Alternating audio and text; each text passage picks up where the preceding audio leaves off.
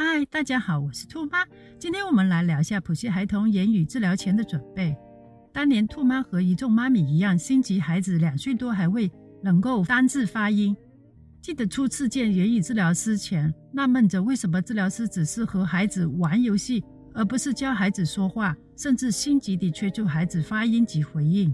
殊不知，原来治疗师要先和孩童建立关系，但有了信任，才能展开系统的言语治疗流程。这也是兔妈一直强调家长需要学习的重要性。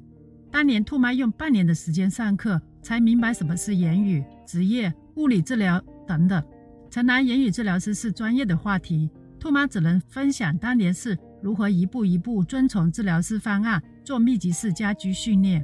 特别强调，家长必须遵从老师方案，然后才是兔妈方法。若您的孩子未能立马接受特殊学校训练，那么在家可以先做些什么呢？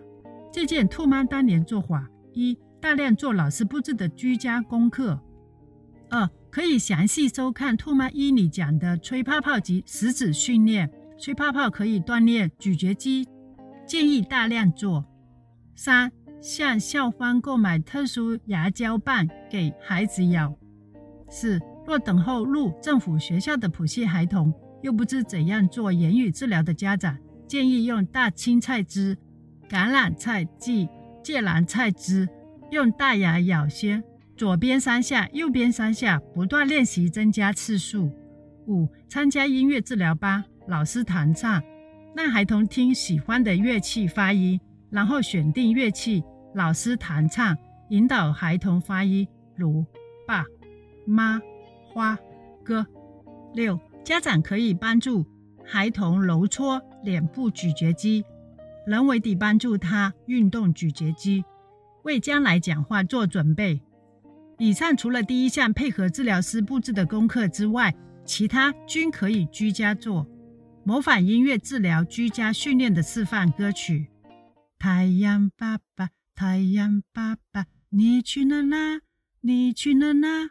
快点快点出来，快点快点出来，找着我。照着你，当唱到太阳爸爸，家长故意停在“爸”的音上面，然后让孩子接上唱或发音“爸爸爸”，如是每日试堂，甚至居家练习发音，坚持练习一年。若资讯对您及孩童有帮助的话，敬请订阅、按赞、分享出去，让更多有需要的家长尽快看到资讯，用于孩童言语治疗。感谢你的时间，下期节目见。